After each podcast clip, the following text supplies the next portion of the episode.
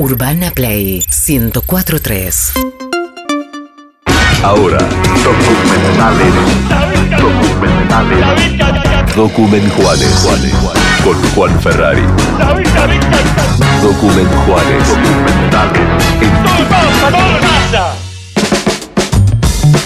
Bueno, momento de hablar de documentales en una nueva columna de Document Juanes. Hoy vamos a hacer un repaso, chicos, por los documentales nominados al Oscar. Recuerdan, este domingo 25 Sí. de abril tenemos una nueva entrega de los premios Oscars y obviamente, como todos los años, hay dos ternas vinculadas al género documental. Mejor documental de larga duración y el mejor documental corto. Hoy traemos acá a la columna los eh, cinco eh, nominados. Me, me mata que ponga la de Martín Fierro. Está bien. Pero es lo más cercano que estamos a una entrega de premios. Abrazo a Carlos y a Caluga. Sí, claro. A Cacho, a Luis Ventura. Comentamos que lo van a poder ver por dónde, Juan. Por Twitch. Lo van a poder ver por twitch.tv barra Urbana Play. Ahí vamos a estar transmitiendo. Y en algún momento llegará a esta terna donde aparecerán los cinco nominados a Mejor Documental. Muchos de ellos los hemos mencionado en la columna y otros no. Entonces por eso quería hacer este repaso y contarles un poco de qué va cada historia. Lo primero que quiero decirles es que los cinco nominados nunca tuvieron una nominación al Oscar. Es la primera vez que estos cinco directores están ahí con una nominación a Mejor eh, Documental y que hay documentales muy distintos y que hay una particularidad también que hay un documental representando a Rumania y otro representando a Chile, que no es tampoco lo más común dentro de No, ha tenido películas, tiene buenos directores. La verdad que tiene un- es es extraño el fenómeno cinematográfico chileno, pero la raíz, no sé, tiene varios Sí, eh, directores Sí. y, y películas que hicieron ruido. En este caso, para arrancar por ahí, el documental chileno que está nominado a Mejor Documental es El Agente Topo, que Maya lo trajo en su Sí, momento claro. a, a su columna. La verdad que está buenísimo. Sí. Para mí Es re triste. es ficción. Ah, bueno, también. eh, bueno, Ya es dijo lo- la frase de Herzog, De un buen documental tiene que parecer una ficción, una buena ficción tiene que parecer un documental. Exacto. Pero bueno, está mezclado. Está Creo que es un documental bueno. que genera, te genera dudas de si lo que están contando es real. Sí, yo tengo para explicarte por qué genera esas dudas. Eh, esta es la historia de Don Es real, Sergio. es real. Eh, don Sergio es un señor eh, mayor, viudo, recientemente viudo, que es contratado por una especie de, eh, ¿cómo decirle? Empresa de...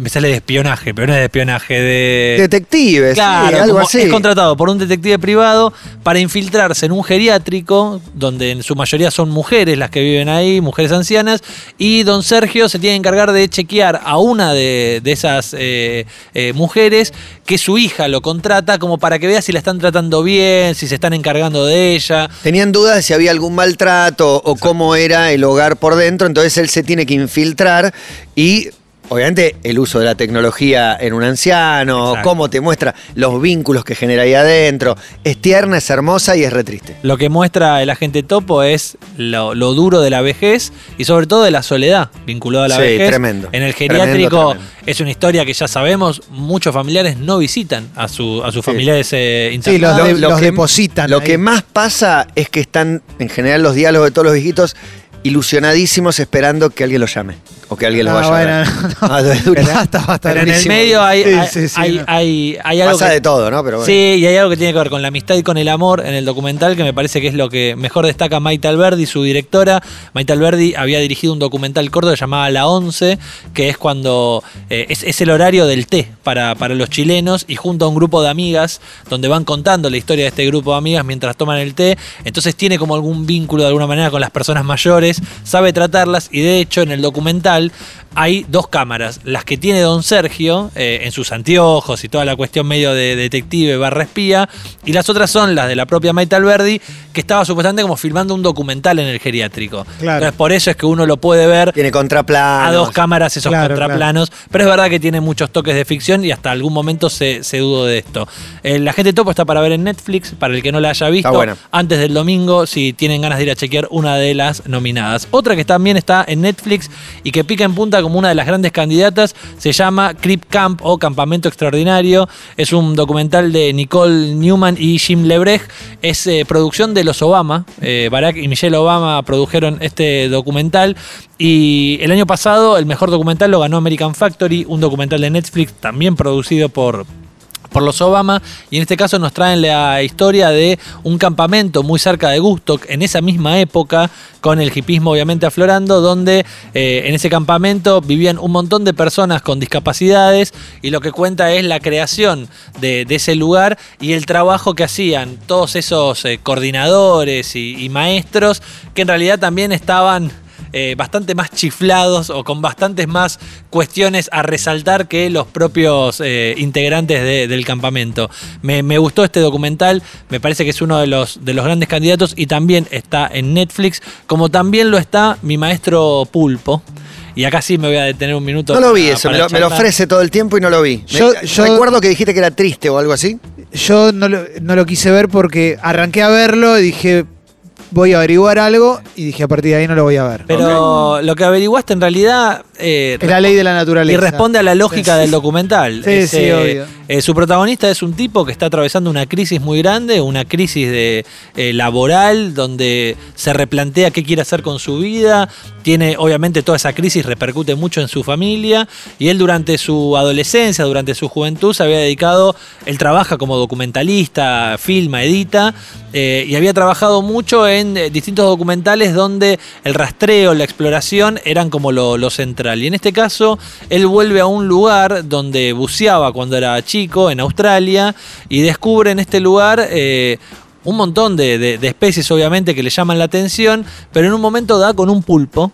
Y, y ese pulpo que al principio se esconde y al principio se asusta, eh, termina conociéndolo porque él lo que establece es una idea de decir, ¿qué pasa si yo vengo todos los días acá? Si yo vengo todos los días a verlo y de alguna manera veo si se desarrolla un vínculo a partir de eso, y efectivamente ese vínculo se desarrolla, y el título está muy bien puesto, mi maestro el pulpo, porque lo que hace es, el pulpo le termina explicando un montón de cosas de cómo es sobrevivir y de cómo es vivir en el medio de esta crisis que está atravesando.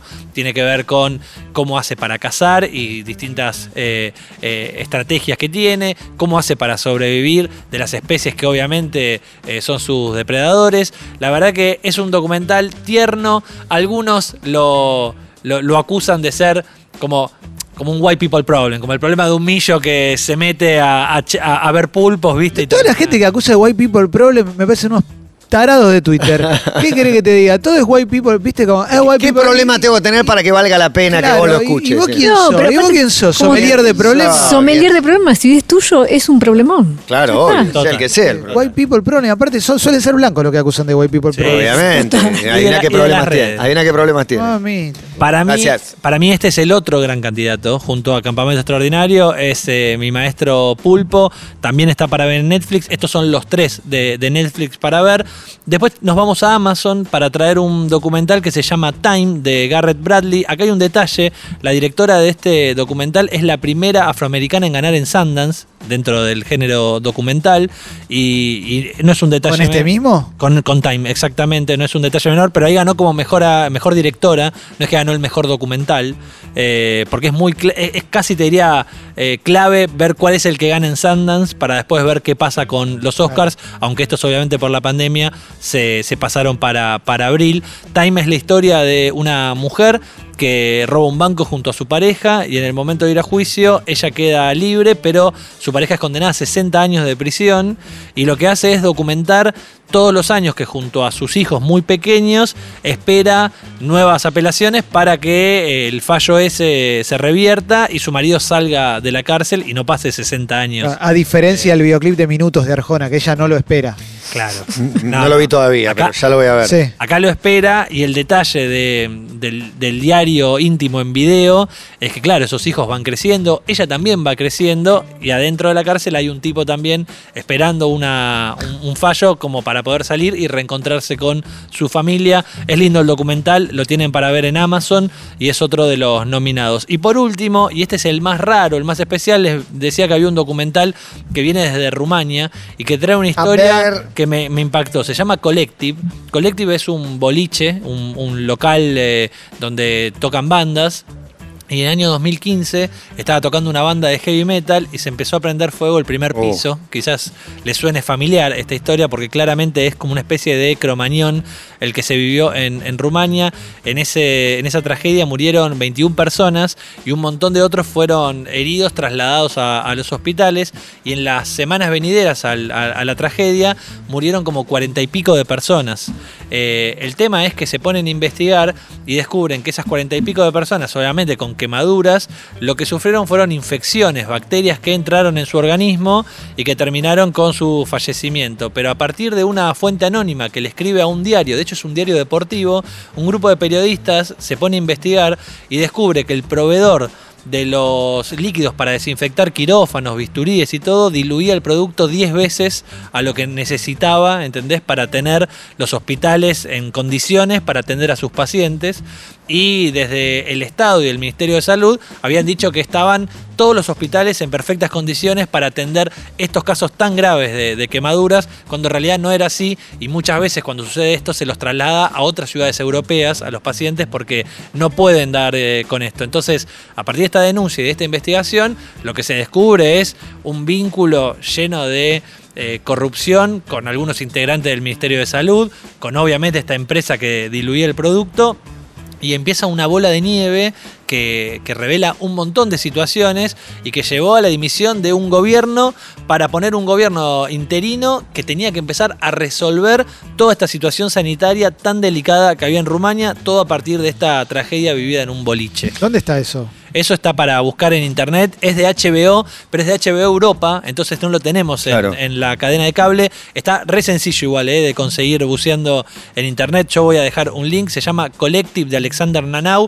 y es el otro documental nominado. Entonces, para repasar y para todos los gustos, está Time, está Mi Maestro Pulpo, está La Gente Topo, está Campamento Extraordinario y este Collective que les traigo sobre esta tragedia. Tu candidato se la va a jugar antes de la transmisión por Twitch, twitch.tv barra Urbana Play. Ahí pueden ver la transmisión de Juan Ferrari y Maya, los nuestros. Medio que como adelanté, estoy entre dos.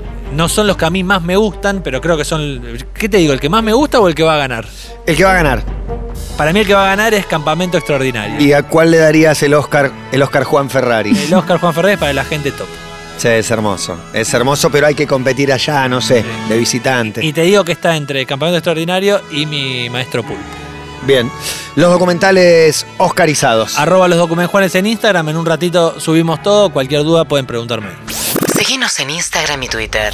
Arroba Urbana Play FM.